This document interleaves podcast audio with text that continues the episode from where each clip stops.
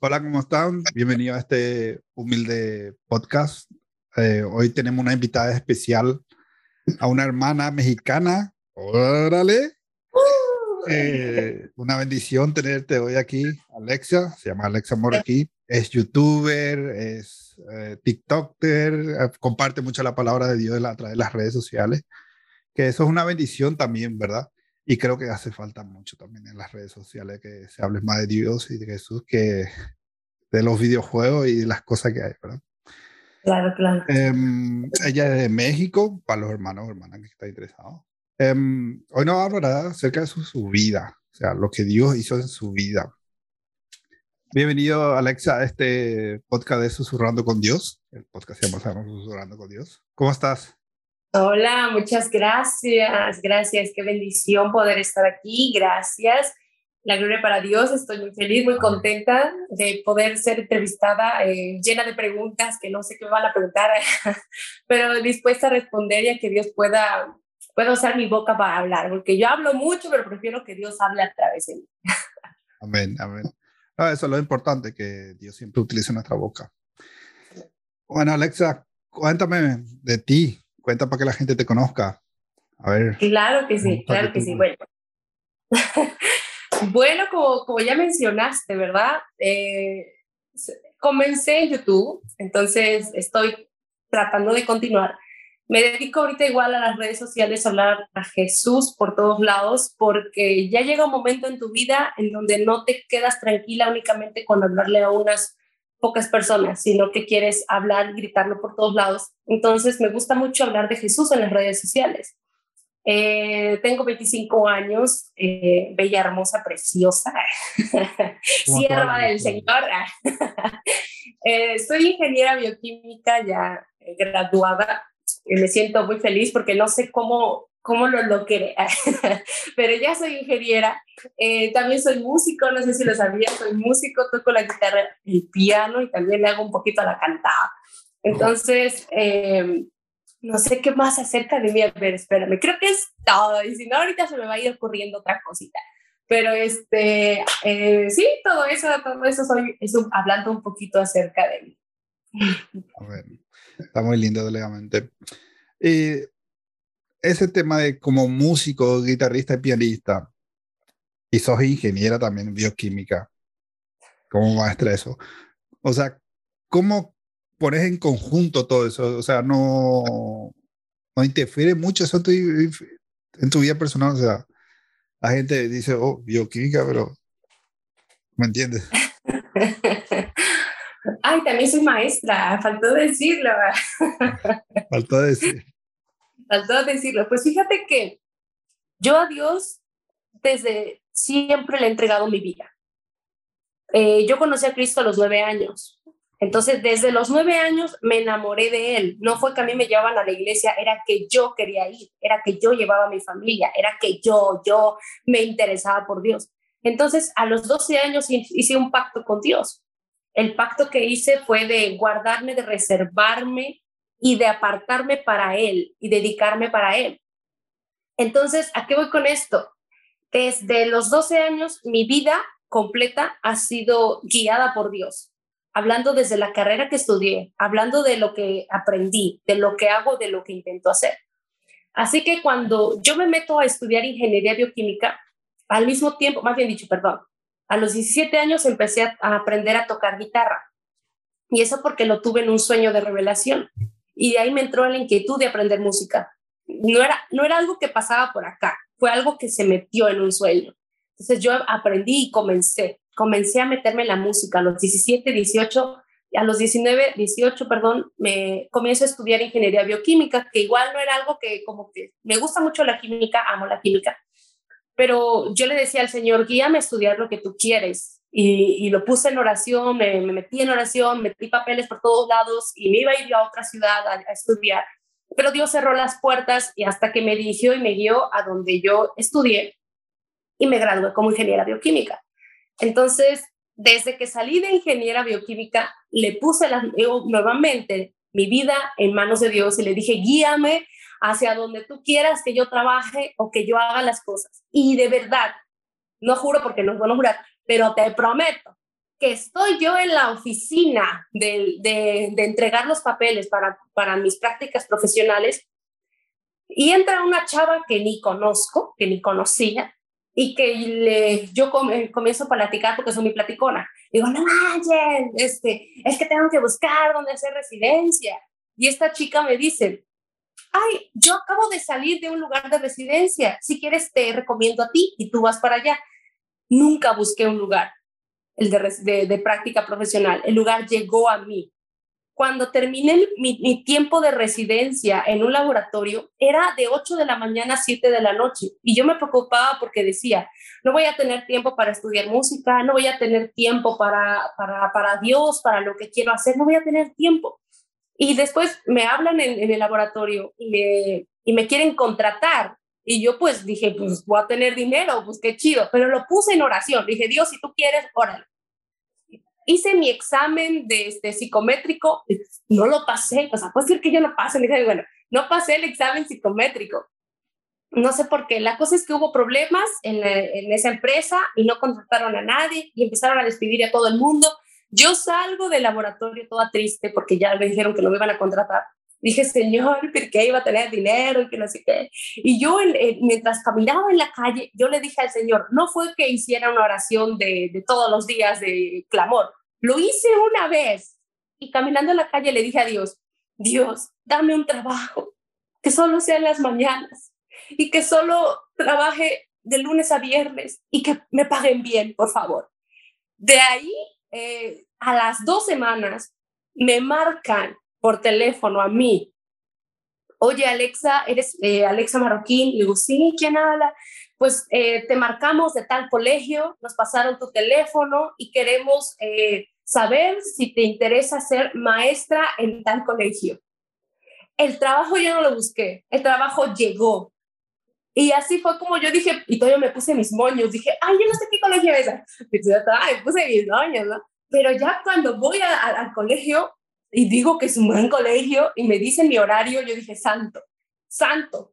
Y que no iba a trabajar los sábados y domingos, dije, santo, santa, wow, Dios acomodó todo. Entonces, por eso puedo asegurarte que mi vida siempre ha estado en constante control.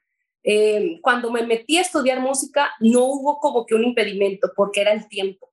Cuando me metí a ingeniería, no hubo un impedimento porque Dios me guió. Y ahorita que estoy trabajando, gracias a Dios, que luego, luego conseguí trabajo, fue gracias a Dios, eh, es como he tenido tiempo, o sea, tengo todas las tardes libres, tengo todos los fines de semana libres y así es como me estructuro, me, me, divido para grabar videos, para hacer diferentes cosas. Entonces, por ello te digo que mi vida ha sido en constante guianza con Dios. No he tenido ninguna dificultad porque siempre he hablado con Dios. Dios, tú quieres, si no quieres, órale, dejo esto. Hasta en todo, en todo, en todo, de verdad. Así que si dejamos todo siempre en manos de Dios, no hay de qué preocuparnos. Ya, y por ejemplo, el gran desafío que tenés, por ejemplo, respecto al servicio de Dios. O sea, cuéntame un poco sobre eso. ¿Cómo, cómo? sobre el gran desafío que tenés al respecto al servicio de Dios. O sea, um, si haces servicio en la iglesia o, o, o sea, ¿cómo, con, con, ¿cómo se dice? ¿Cómo hace todo? Ya que Dios es que te pone tu horario con tu trabajo, te pone, o sea, de manejarte todo. Dios sí tiene control de tu vida. ¿Cómo hace con el tema de la iglesia y eso, por ejemplo? Pues yo no considero eh, que haya dificultad personal en cuanto a mi servicio a Dios, porque siempre ha sido un deleite para mí servirle. Eh, siempre ha sido hermoso. Yo antes viajaba una hora para ir a la iglesia, entonces, eh, y así no importaba que era de noche, que fuera de tarde, que fuera súper temprano, eh, que fuera oraciones de vigilia toda la noche, de sábado, de viernes a sábado toda la noche. O sea, siempre lo hacía con el mayor placer. Pero obviamente siempre va a haber situaciones en donde tu fe va a ser puesta a prueba, en donde si es verdad lo que siempre dijiste, que lo ibas a servir, venga lo que venga y pase lo que pase.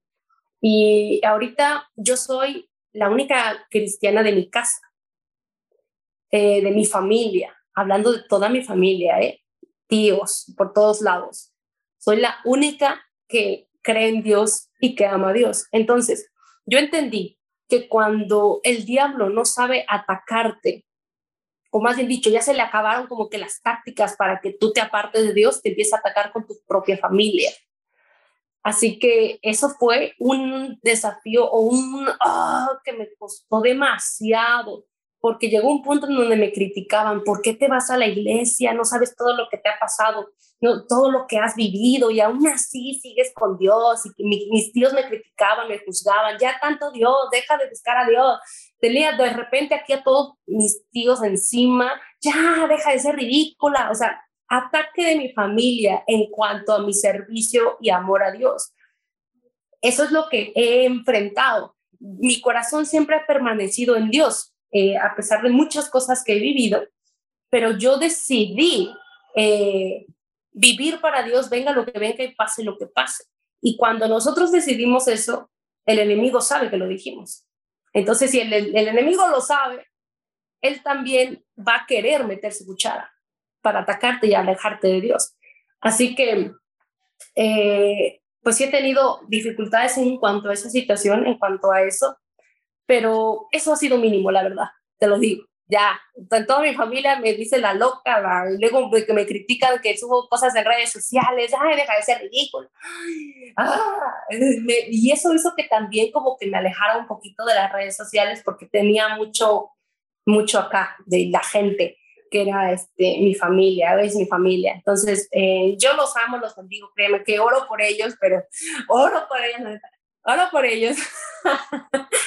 y yo sé que eh, Dios siempre continúa enseñándonos, entonces algo Dios quiere enseñarme de esto, amar al prójimo seguramente, amarlo, amarlo aunque no se deje y Dios, pero, pero yo siempre seguiré diciendo que Dios es bueno. Entonces, desafíos como esos en cuanto a la familia he tenido y, y considero que eso es mínimo, porque la paga que tenemos con Dios no se compara nunca, nunca, nunca, nunca. Eso es enorme. O sea, en síntesis, el proceso que tuviste o seguís teniendo es muy fuerte. O sea.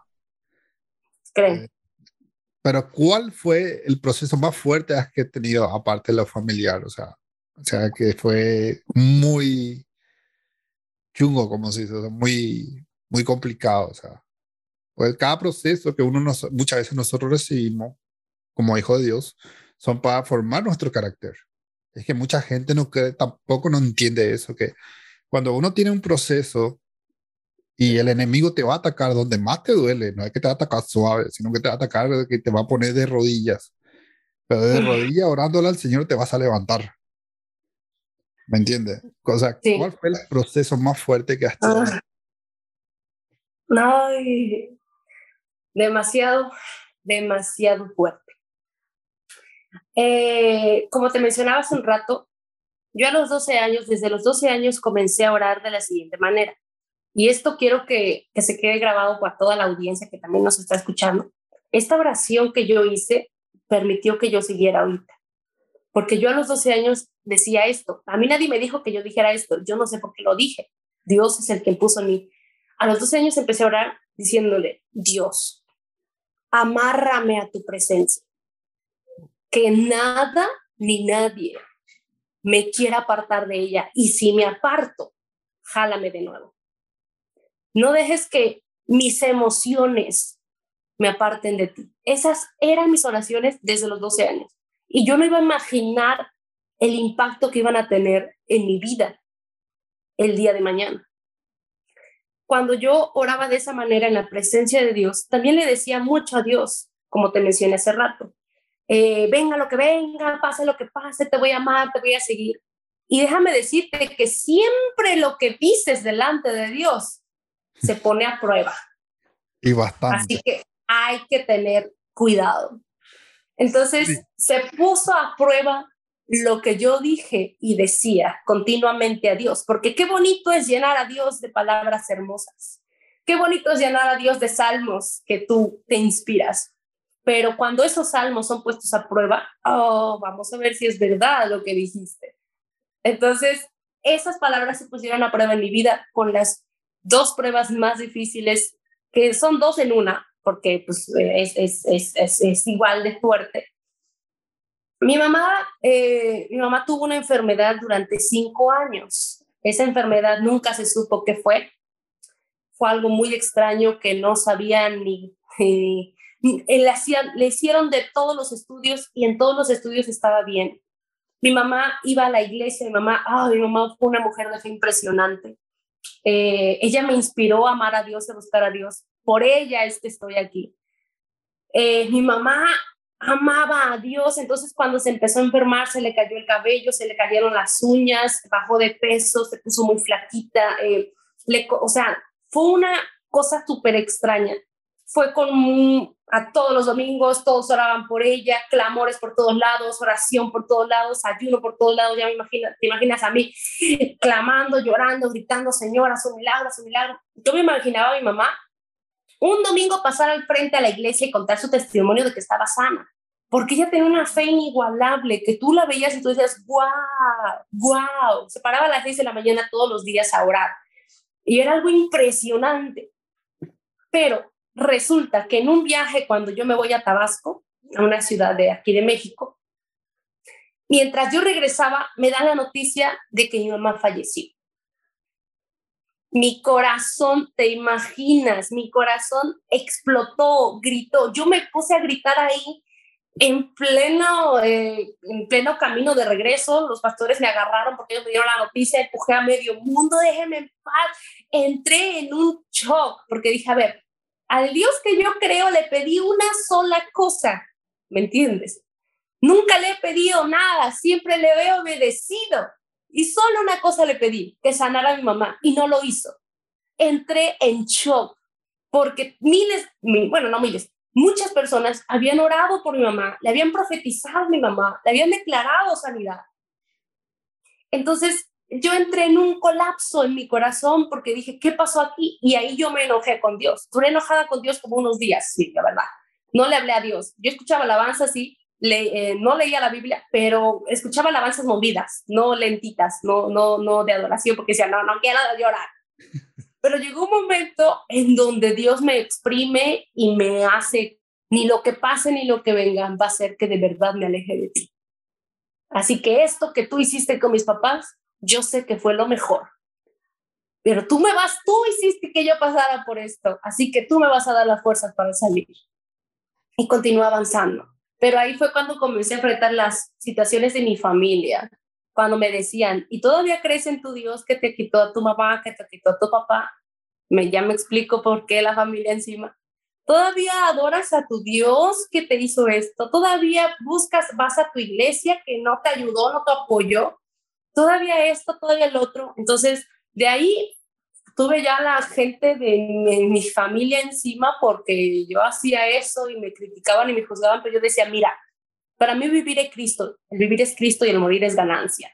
Así que ya, ya pasé por eso, ya, ya, ya, ya tengo callo, ya tengo callo. Eso quiere decir que esas, esas pruebas me han formado, fortalecido. Y, yo sé que mis papás están en el mejor lugar del mundo, yo sé que esta vida ni siquiera es eterna, yo sé que la vida que importa es la celestial, así que yo solo espero algún día llegar a verlos. Ellos tienen paz ahora, están completamente sanos y restaurados y eso me da una tranquilidad porque sé dónde están. Mientras los demás no saben a dónde van a pasar su eternidad, yo sé que ellos están allá. Así que eso es lo que me llena de paz han sido pruebas que créeme, horribles, horribles, horribles, horribles, horribles, horribles, porque pasé depresión, ansiedad, me, me, me, enfermé, casi me muero, o sea, de todo, físicamente también. Pero Dios me ha levantado y me está levantando y, y Él permite todo por una situación y con un propósito. Así que, ¿quién soy yo para cuestionarla? Cuestionarlo, perdón. Eso, eso. Por eso siempre andas compartiendo mucho en las redes sociales y todo eso. O sea, ¿Cómo influye eso tu, tu vida personal? Porque mucho hoy en día, al menos lo que yo veo, ¿verdad? Em, el enemigo está utilizando demasiado mucho las redes sociales, una apariencia que todo tiene que ser, que auto lujoso, que casa grande, que esto, que aquello, y mucha gente entra en depresión. Pero como yo siempre le vengo diciendo a muchas amistades también, hoy en día le digo, creo, hasta a mi pastor le digo, le digo muchas veces a, mí, a la gente que me creo que el evangelio ahora tiene que entrar más también en las redes sociales, aunque muchos pastores no están de acuerdo, pero ahí es donde más el ser humano, al menos los jóvenes, están desprotegidos, sería la palabra correcta, porque se deja llevar de las apariencias, se deja llevar por el pecado, ¿eh? que si tiene que tener un auto lujoso, que esto, que aquello, ¿me entiendes? Por ejemplo, el de yo creo que el enemigo está entrando mucho ahí, creo que el enemigo está atacando mucho ahí. Pero, como te digo, hay, gracias a Dios, Dios está permitiendo levantar jóvenes como vos, eh, mujeres cristianas o hombres cristianos que están empezando a, a, usar las redes sociales, a ganar almas para el Señor, ¿verdad? O sea, por ejemplo, ¿cuáles son tus objetivos así con las redes sociales? Yo sé que tenés un canal YouTube, tenés tu TikTok, eh, tenés tu Instagram. He visto que estás trabajando mucho en eso, te estás concentrando mucho. Pero también afecta mucho de en cuando salud mental. ¿Entendés? Porque te puede apartar también del enemigo. Porque eso es consumir y consumir mucha información, muchas cosas. Pero para mí es admirable, ¿verdad? Que vos, por ejemplo, como mujer de tu edad, en vez de estar en fiesta y todo eso, que la mayoría están así, usar las redes sociales, por ejemplo, para al Señor. O sea, ¿cuáles son tus objetivos? O sea, ¿cuál, o sea, ¿cuál es, ¿cómo pensás manejarte con esos medios? Eh, yo empecé porque, te voy a platicar, eh, a mí en la iglesia donde ahora estoy, me quitaron de líder de jóvenes por una situación que pasó y eso hizo que yo ya no predicara. Entonces, yo al no predicar me sentía inútil, porque todos los días, llegó un día, llegó un tiempo más bien dicho, que yo escuchaba más de cinco o seis prédicas al día. Entonces, ¿te imaginas todo lo que yo receptaba en mi cabeza? Porque me encantaba alimentarme. Entonces, cuando yo tenía palabra y no tenía a quién darle, porque no podía predicarle a los jóvenes, me decía, no, me estoy volviendo loca. No puedo quedarme así aquí, o sea, y yo salía platicaba, pero no era lo mismo, ¿me entiendes? Entonces fue cuando Dios eh, me inquieta y fue cuando comienza en YouTube. Y, y, créeme que yo tengo cara de que me gusta, pero no me gusta, o sea, la verdad, no soy muy amante de, de, de, de las redes sociales. Pero yo le dije a Dios, Dios mío, si mi página de Facebook tiene este tiene apoyo y si mi canal tiene apoyo, le entro. ¿Y para qué le dije? Comencé a tener apoyo. La, a la gente le empezó a gustar. Y me empezaron a, pedir consejo. yo dije, ¡guau! ¡Qué bonita! Entonces, así fue como empecé con ese deseo de predicar porque me habían dicho que ya no iba a predicar por una situación que pasó con una persona que, que hubo malentendido y que, este, bueno, que yo me salía a evangelizar a la calle y no podía hacerlo. Entonces, imaginas, me castigaron por ir a predicar el evangelio en la calle. Y este, yo así de, bueno, merecido el castigo, ¿verdad? Pero no lo voy a dejar de hacer. Entonces, eh, así fue como empecé yo con el deseo de, predicar. Pero después de ahí, Dios comienza a inquietarme con otra cosa. Eh, tu servidora es, este, hace obra de evangelista. Ese es el ministerio por el que más inclino, me inclino. Entonces, eh, comienza perdón que te interrumpa, ¿puedes explicar, o sea, tú, para que la gente entienda, o sea, qué exactamente ese ministerio que vos estás hablando, así, para la gente que no, que no escucha y no, no, llegan a entender qué es? Claro, claro que sí. Eh, evangelismo, o el evangelio más bien dicho, es contar las buenas nuevas acerca de Jesús. Entonces, un evangelista se encarga de predicar el evangelio a, a llevar a los rincones donde no se escucha el nombre de Jesús o inspirar también a otros a predicar sobre Jesús. El Evangelio está centrado en Cristo, Jesús es el centro. Eh, desde que murió, resucitó, desde que vino a la tierra, eh, murió, fue sepultado y resucitó.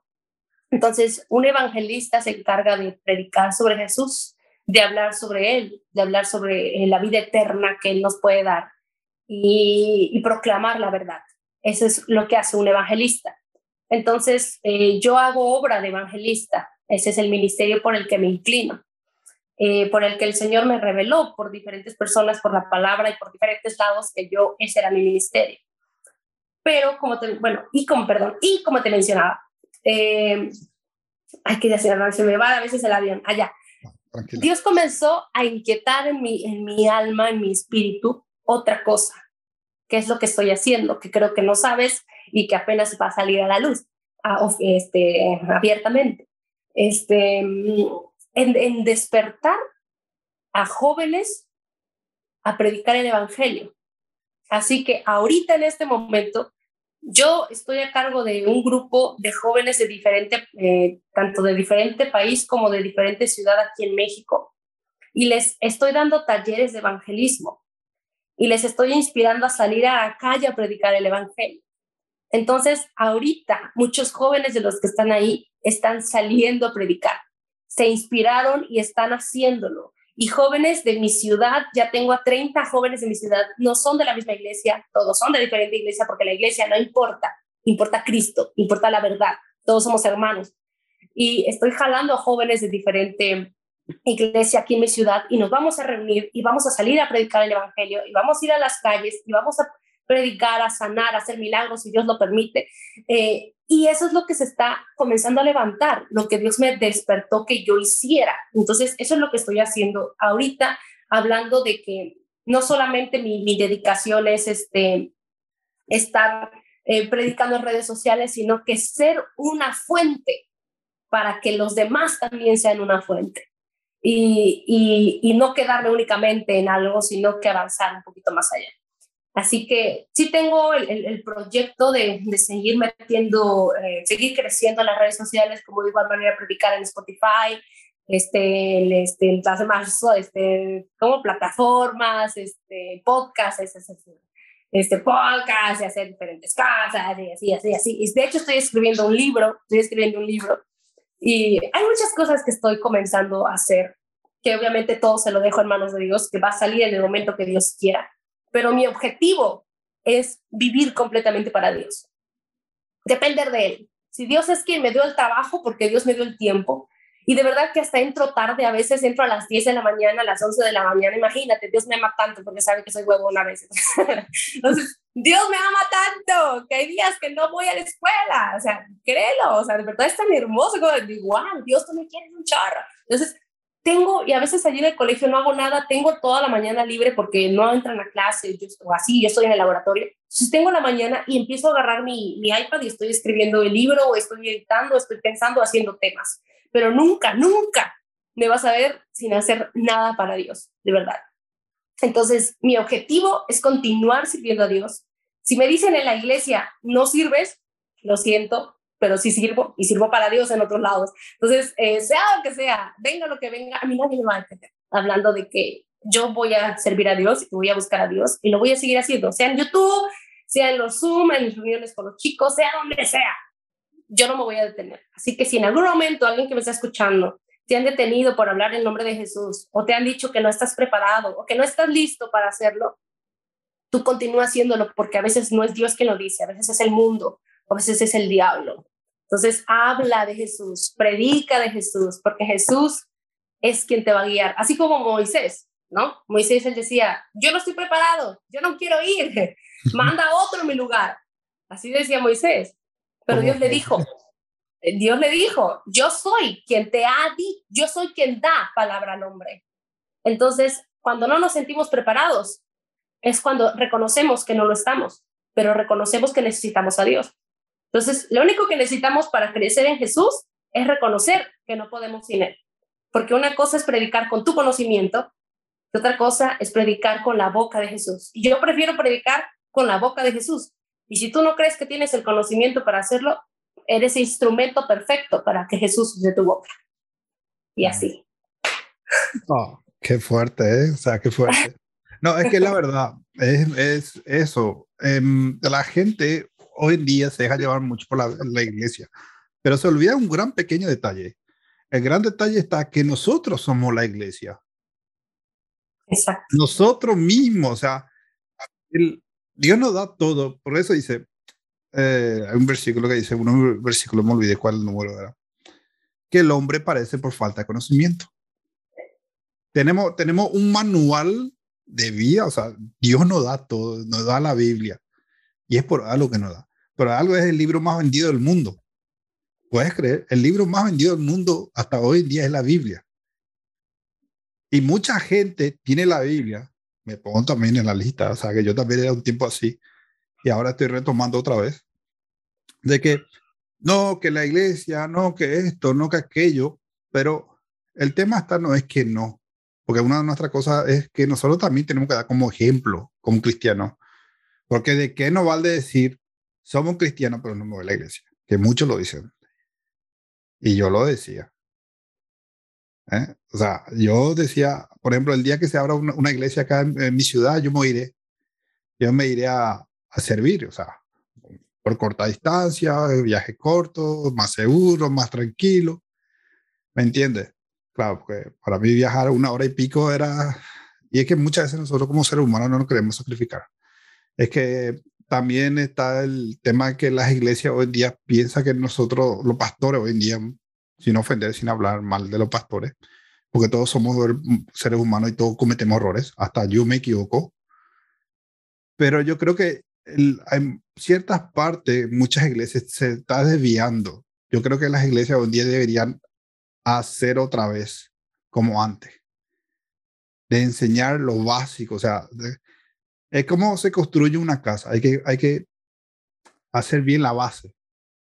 Porque ¿qué pasa? Cuando la base no está bien enseñada, no está bien enseñada a la persona, el, el enemigo le va a hacer caer o le va a hacer confundir pero cuando tu base, tu enseñanza está bien, está formado bíblicamente, estamos hablando bíblicamente, no estamos hablando de si tuviste una buena enseñanza, no, bíblicamente, la enseñanza bíblicamente, no vas a caer, aunque venga tierra, mar, cielo, venga todas las tormentas que vos quieras de todo el mundo, no vas a caer, porque tu fe va a estar plantado, tu fe no se va a quebrantar.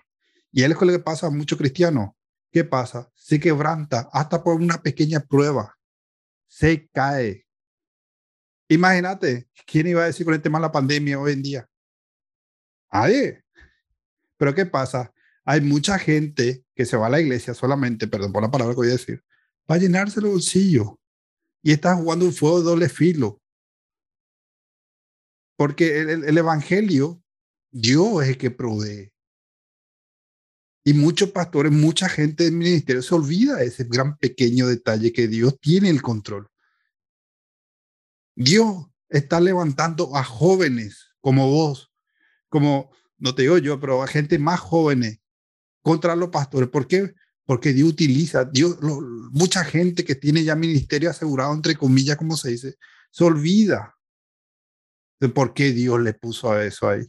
Porque lo que está pasando hoy en día, por ejemplo, en la iglesia, ¿qué pasa? ¿Por qué Dios está levantando a muchas mujeres y no a hombres? Porque al hombre le gusta estar cómodo en la iglesia. Perdón por lo que diga, ¿eh? O sea, es así.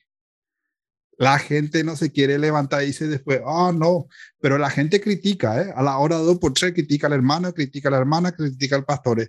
Pero ¿por qué decís, ah, no, el pastor que no estuvo bueno? ¿Por qué no agarra tu dile, te agarra y te levanta y te predica por eso? ¿Eh? Prepárate como se estuvo preparando esos pastores también durante 3, 4, 5 años con la Biblia todos los días estudiando la, la, gente le gusta hablar, le gusta decir las cosas, pero no utiliza, no se sienta, no le busca a Dios, no, no se levanta, eh, no hace nada, está en su zona confort. ¿Verdad? Sí.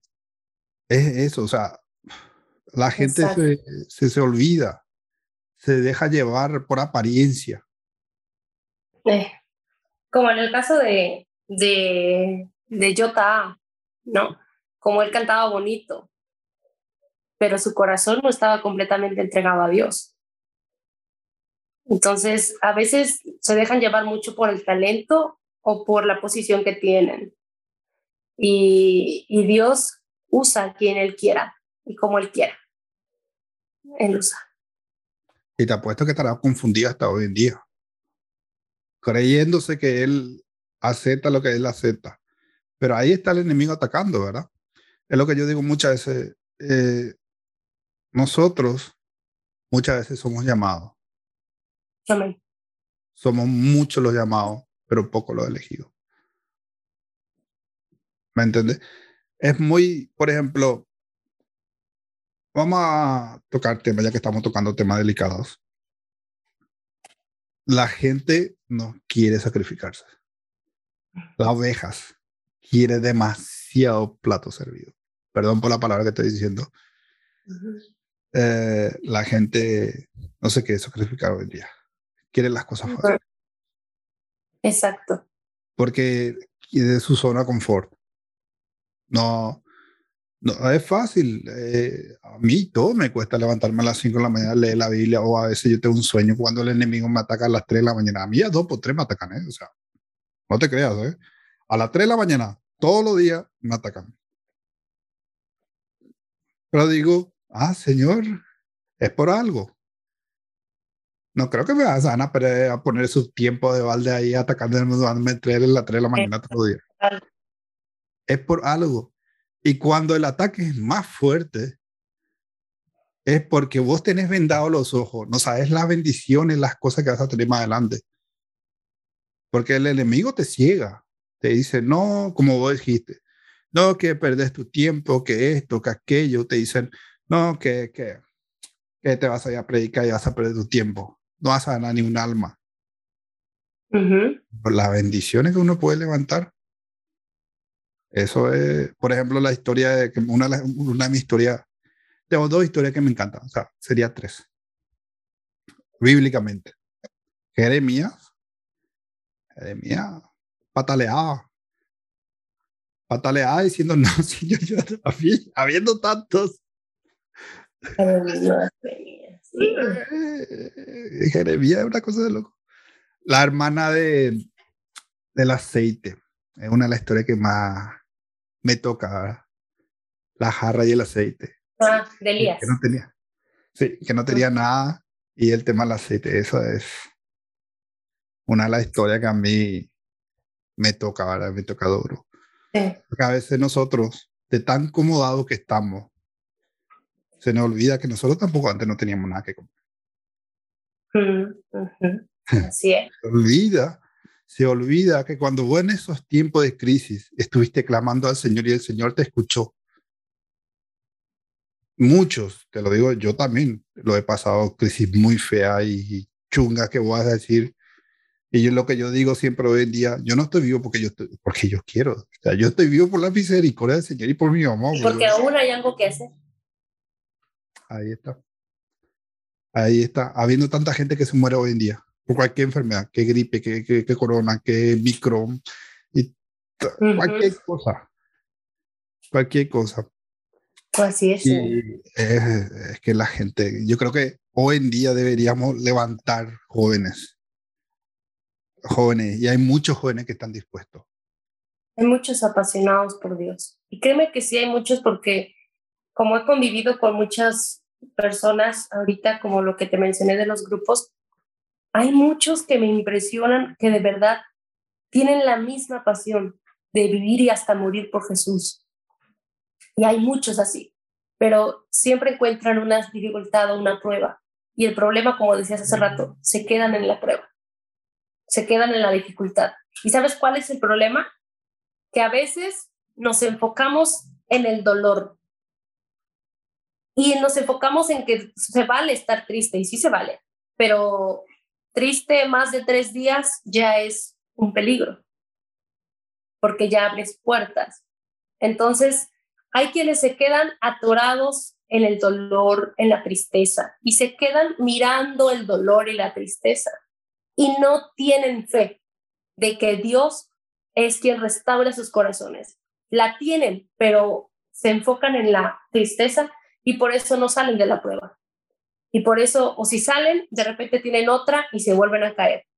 Yo aprendí a depender no de la, no de la situación que enfrento, sino de, de, la, de la mirada que tendré puesta en Dios.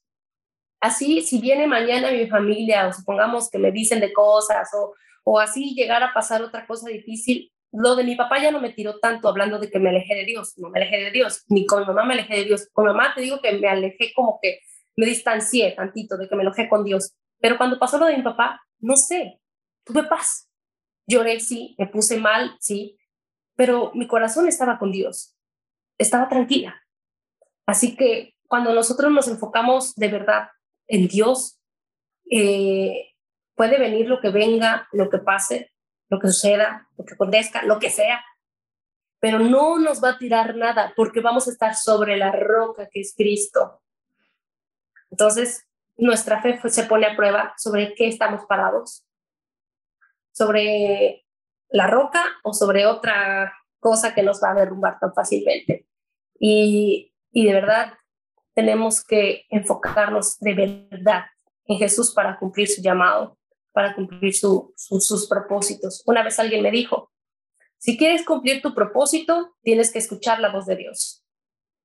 Si no sabes hacia dónde ir, es porque no conoces la voz de Dios. Es que me hace recordar lo que me había pasado cuando eras más joven. Sí, no, siendo joven, ¿verdad? Pero Dios nos llama. A la gente se olvida que solamente Dios llama a la mala. ¿eh? Cuando no querés escuchar. Y a mí me ha tocado experimentar por la mala. Pero primero me llamó a la buena, durante tres veces me llamó a la buena. Y siendo jóvenes, porque a veces cuando somos jóvenes somos muy tercos, somos muy orgullosos y no queremos escuchar. Y Dios me llamó a la buena. Me usó señales, me usó mi, mi amistad de infancia. Tú sabes que esas amistades de infancia Dios utiliza y te dice, vente para la iglesia y vos te decís, no, no, no, pero después te va por, por hacerle el favor porque es tu amigo de infancia. ¿me entiendes? Tiene ese cariño. Y entonces, cuando Dios te llama y no lo escuchas a la buena, a la una, a la dos, te deja proteger. Te dice, ah, no, no creas la buena, pues vamos a la mala. Y vos muy gallito, muy, ¿cómo te digo? Contra el mundo, pecha al mundo, como se dice, ¿verdad? lo decimos nosotros. Créeme, cuando estés en ese pozo fondo y vas así, vas a arrodillarte y le vas a decir, Señor, sácame de aquí. Por más fuerte, por más que vos creas que yo puedo contra todo, vas a caer. Y de rodilla vas a caer. Y de rodilla le vas a decir, Señor, le, sácame de aquí. Exacto. Y Dios te va a decir, ahora, hijo mío, me has escuchado. Te tuve que dejar caer para que me, me oyeras, o sea, para que me escuches ahora te sacará de ahí. Pero tendrás tus procesos. Los procesos no son fáciles, pero te hace madurar espiritualmente y como persona. Y yo salí. Yo salí de ese proceso. Salí, como te digo, de ese pozo. Pero ya, cuando me puso una situación cómoda, mucha gente se olvida. ¿eh? Se olvida de la promesa que ha hecho con el Señor que cuando estaba, cuando estaba en el pozo estaba diciendo, Señor, una sola oportunidad quiero, por favor, Señor. Una sola, sácame de aquí. Yo te serviré y dice, te serviré. Pero después cuando el Señor le saca y le pone ahí en, en el altar, como se dice, se olvida su promesa. Y muchos son así. Y a muchos no han pasado así. Pero Dios no se olvida. Van a pasar los años y el Señor dirá, hijo mío, ¿te acuerdas mi promesa? y pasarán y pasarán y vos te harás loco. Pero un día te va a decir, bueno, es hora que me cumpla esa promesa. Y ahí, oh, la buena o la mala otra vez, pero voy a saber ya la mala. Entonces, vos queriendo evitar la mala, te vas a tener que ir a la buena. Así es. es, que, es, que eso, es por, por algo Dios nos dio vida, por algo nos permite estar vivo todos los días. Hasta cuando respiramos decimos su nombre. Yeshua. Hasta respirando. Porque ¿qué es lo que hace? ¿Escucha? Hasta respirando. Y eso era, yo lo he visto en YouTube una vez, que hasta cuando nacemos, decir la primera palabra que decimos es el nombre del Señor. Así es. Así Pero ¿qué pasa? Muy cegado por todo. Por todo, por la tecnología. Otra cosa, el tema de las amistades. Por ejemplo, a los jóvenes hoy en día tienen la tecnología en sus manos. Es que yo he dicho, tú te puedes ir con un celular en pleno desierto y salir en vivo, en directo, 24/7, predicando la palabra, así como voy a con el tema del TikTok, de Instagram, de YouTube. Pueden predicar. Ahora no tienen, no tienen excusa de decir, no, que no pude predicarle a nadie, de que no puedo, de que me falta esto, de que me falta aquello. No tienen, los jóvenes hoy en día no tienen excusa. Exactamente. Y cosa que a muchas iglesias no les gustan. Pero ¿qué pasa? Las iglesias también se están adaptando. Muchas iglesias ahora empiezan a usar Zoom, empiezan a usar eh, Spotify, empiezan a usar eh, en directos y todo eso. ¿Por qué? Porque ve lo que Dios permitió, ¿eh? esta tecnología, o sea, permitió que haya esto y pudiera decir, se puede hacer cosas buenas aquí. Se puede ganar almas para el Señor desde aquí, incluso desde la comodidad de la casa. No va a ser como los apóstoles antes que se vivían por esos desiertos, vaya a saber qué le pasaba por el camino. si no eran pedredados, eran aclavados, eran cuchillados. No sabía, exacto. ahora tenés auto, tenés casa, tenés aire, o sea, Dios no ha dado tanta comodidad en esta generación que si no quieres predicar es porque no querés. Y se olvida muchas veces. Y se olvidan, porque no quieren. Tienen todo. Tienen tecnología, tienen auto, tienen comodidad. Tienen un avión. Dios te dice, te, te doy pasaje y te vas. Vaya a predicar. Pero es que, ¿sabes qué? Perdóname que te interrumpa. No, no, no, no, no. ¿Sabes, ¿Sabes qué? Dios ya sabe a quiénes va a usar. Por eso hay quienes les cuesta más, hablando de que quieren, pero hay una situación que les impide y hablando de los que tienen todo libre, pero no quieren hacerlo. Dios desde antes comenzó a preparar a los que él iba a usar con un, por eso dice, muchos son los llamados, pero pocos son los escogidos. Él llama a todos. Pero desde antes empieza, desde antes empieza a prepararlos, desde niños, desde niños. Y si no conocían a Dios de niños, aún así desde, desde niños van siendo preparados su corazón, su corazón, su corazón. Y aunque pasan por tentaciones, por diferentes situaciones, ya su corazón está preparado. Por eso cuando conocen a Jesús, no sienten que no pueden quedarse callados. Y hay quienes les cuesta y uno les está insistiendo, sal y predica, sal y predica, y es porque sí Dios los llamó, pero de alguna manera no fueron, no, no pasaron tipo su examen, o no sé cómo se podría decir ahí la palabra, pero Dios ya sabe a quiénes va a usar de jóvenes, Él ya sabe. Y, y porque Él todo lo tiene en sus manos y bajo control. Por eso hay quienes me sorprenden que teniéndolo todo, siendo hijos de pastores, teniendo, oh teniéndolo todo, todo, todo. no aman a Dios. No aman a Dios. Exacto. Teniendo absolutamente todo, no aman a Dios en sus redes sociales, no aman a Dios en lo que hacen, no lo aman. Y, yo me sorprendo y digo, ay, ¿por qué? ¿Por qué? Y es que suena feo, pero ellos, ya sabrás. suena feo, pero... No, pero, yo te decía algo. Es lo que yo me he dado cuenta en todos estos años y yo he pisado iglesias que te cuento que ahora he pisado como 17 iglesias. Y en estos años me he dado cuenta de que Dios no llama a los hijos que están en la iglesia. Dios llama al vagabundo que está ahí. Al que menos Dios levanta, Dios levanta a gente que menos imagina, como tú dices. Exacto, para humillar al sabio de este mundo, para humillar a los fariseos de este mundo, para eso.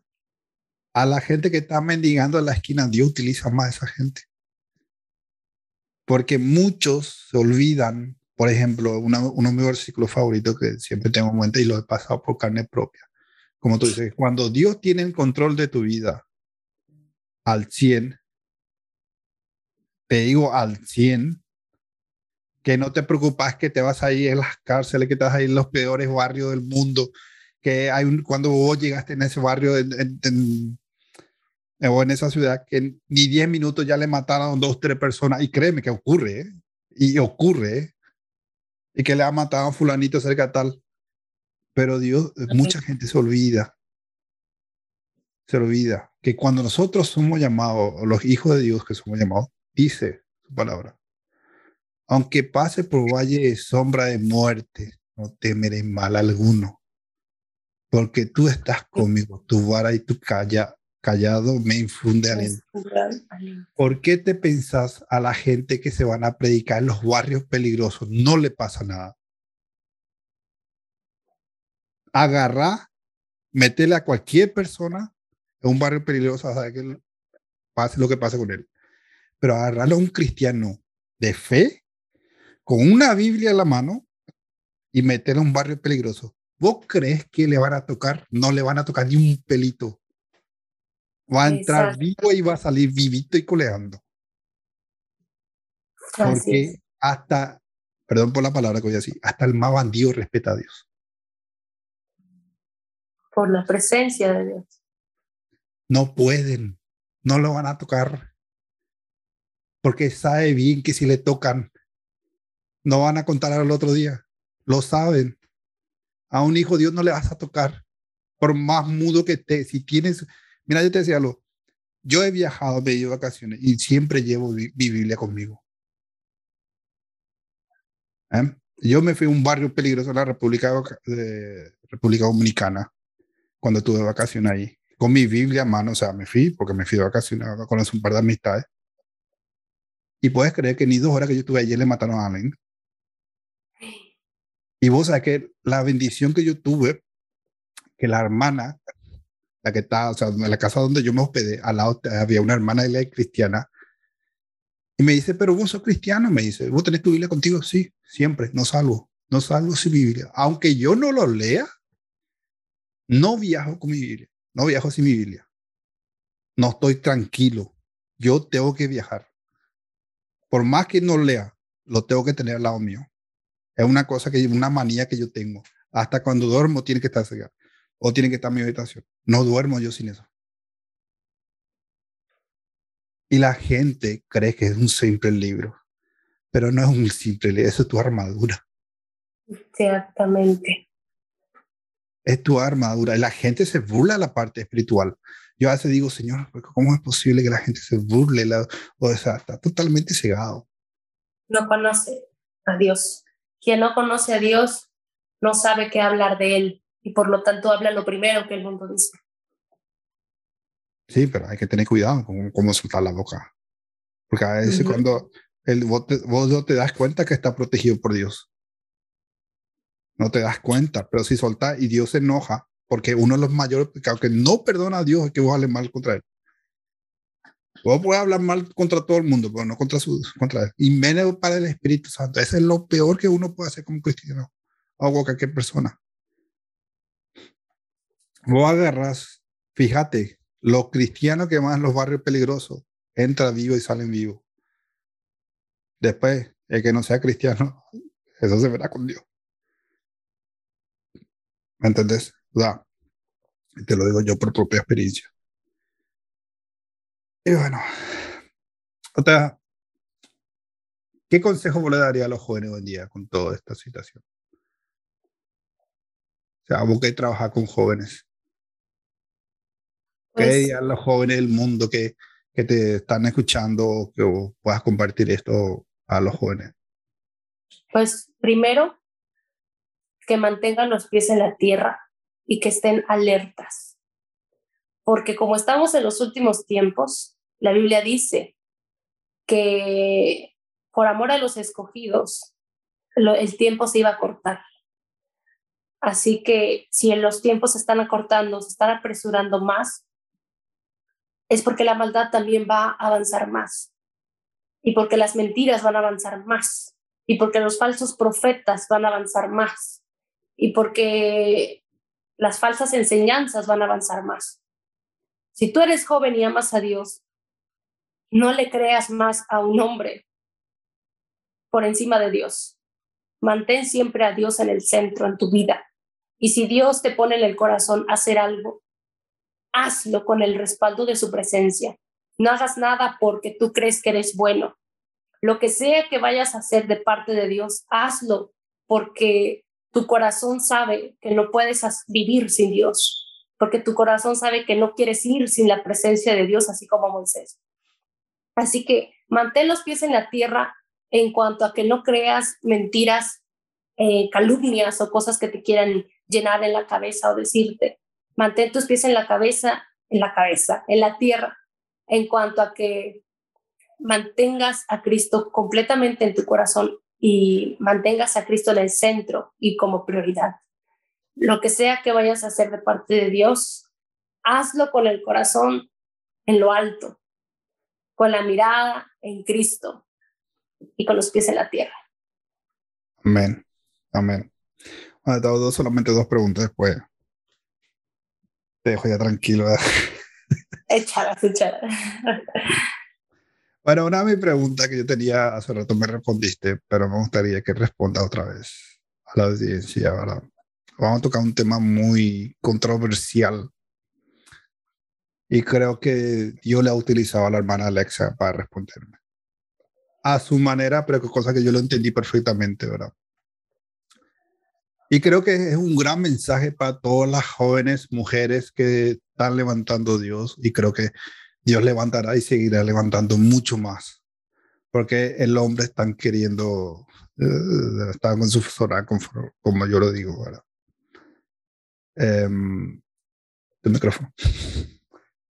y entonces, Alexa, sabemos que las, que las iglesias a veces, no estoy atacando a la iglesia, ojo en el detalle, sino información que mucha gente no lo sabe porque mucha gente seguía por lo que dice el pastor, pero no, no, no lo lee la Biblia. Y lo que dice la Biblia para mí es sagrado. Porque mucha gente, no, que esto, que, que, pastor tal o pastor esto, o esta iglesia esto, otra iglesia aquello. No, estamos hablando bíblicamente.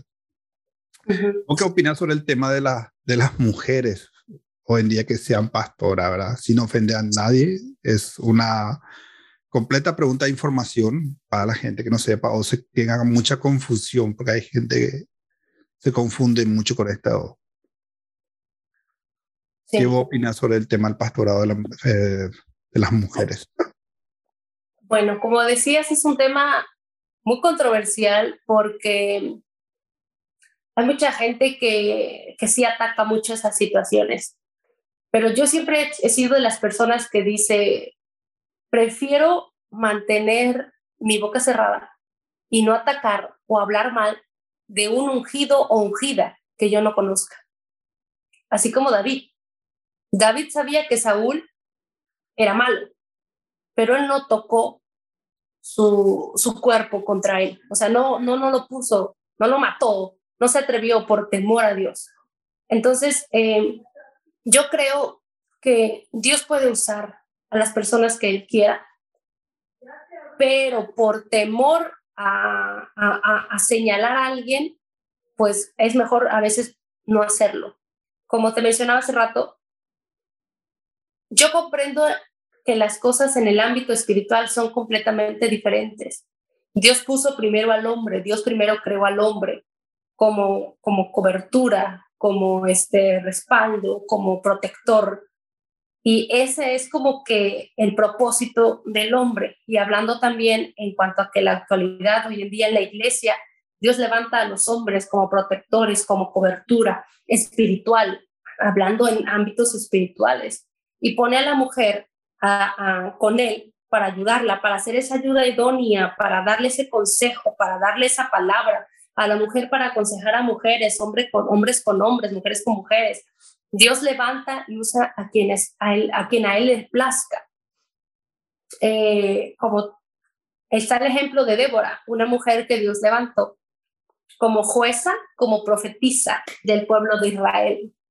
Había muchas controversias en que Dios podía levantar a una mujer. Imagínate las controversias de antes, estaban peores que ahora. Yo creo que así, peor que antes. Sí, y aún así.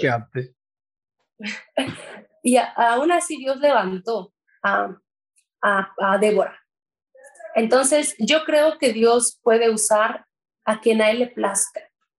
Eh, hablando en cuanto al pastorado, si en algún momento Dios usa a una mujer para eso, siempre tiene que ser con un llamado específico, no porque le nace o porque se crea que pueda hacerlo, porque eso es ya delicado.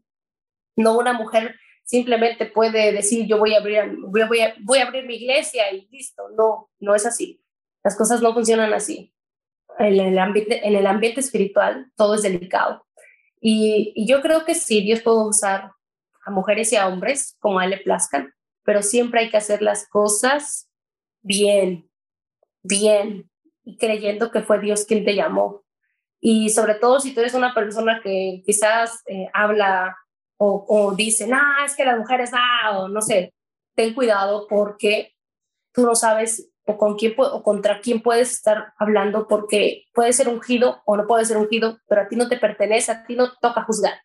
Proverbios, se me olvidó, Mateo 7, habla de, de que no juzgues y con la, con la vara que, que midas serás medido. Entonces, mejor eh, deja que Dios use a quien quieras y Dios va a pedirle cuentas personalmente a las personas.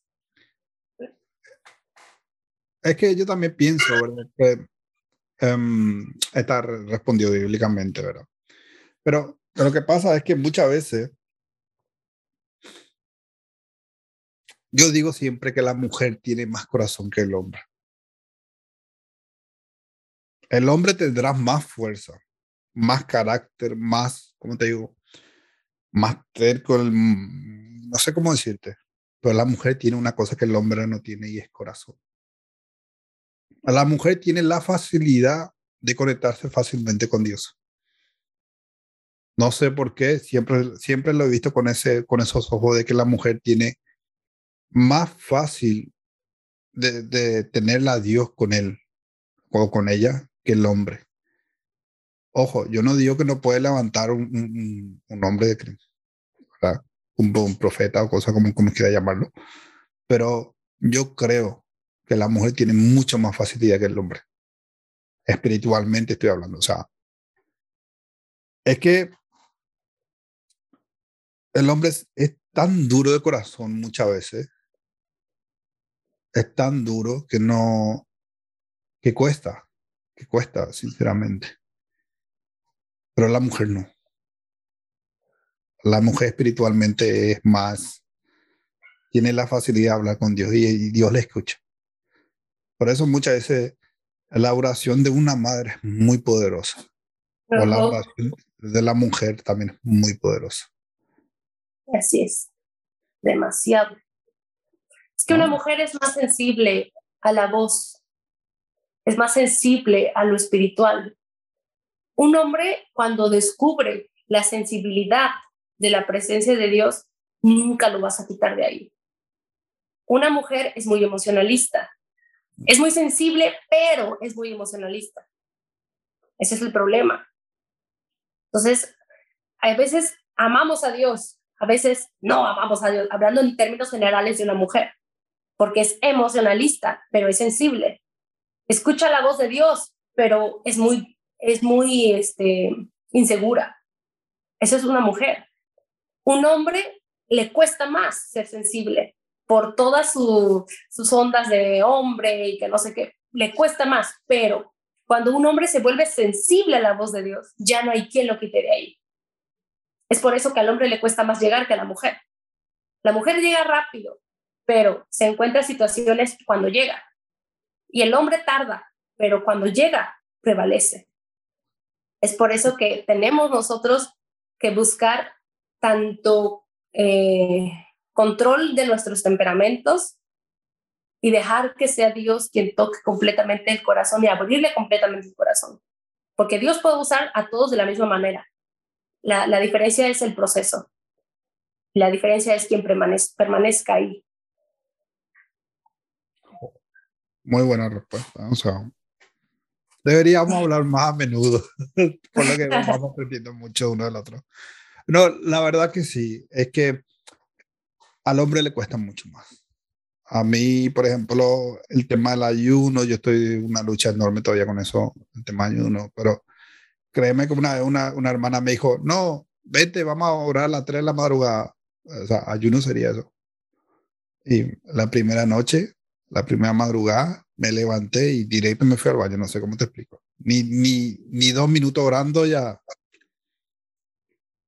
Es que porque la gente no cree tanto en las ataduras espirituales. no creen. Y ese es, es donde más el enemigo ataca. Así es. Así es. Pues sí, llegamos a nuestro tiempo, Alexa. Así que fue una bendición de poder compartir este podcast contigo. Antes de terminar este podcast, si querés agregar algo em, para los jóvenes o la gente que nos están escuchando antes de terminar todo. Eh, como, como dice su palabra, ama al Señor tu Dios con todo tu corazón, con toda tu alma, con toda tu mente y con todas tus fuerzas. Porque ese es el primer mandato y el más importante. Después de él es ama a tu prójimo como a ti mismo. Si quieres hallar gracia delante de las personas, no pidas algo que primero no encuentras en la intimidad con Dios. Entonces, amemos a Dios completamente, no únicamente en la mente, no únicamente en el corazón, no únicamente en el alma, en todo. Cuando amamos a Dios, encontramos el tesoro que nuestro, nuestra vida necesitaba. No busques más, ama a Dios, que es lo único que, que necesitamos, amar a Dios. Amén, amén. Amén.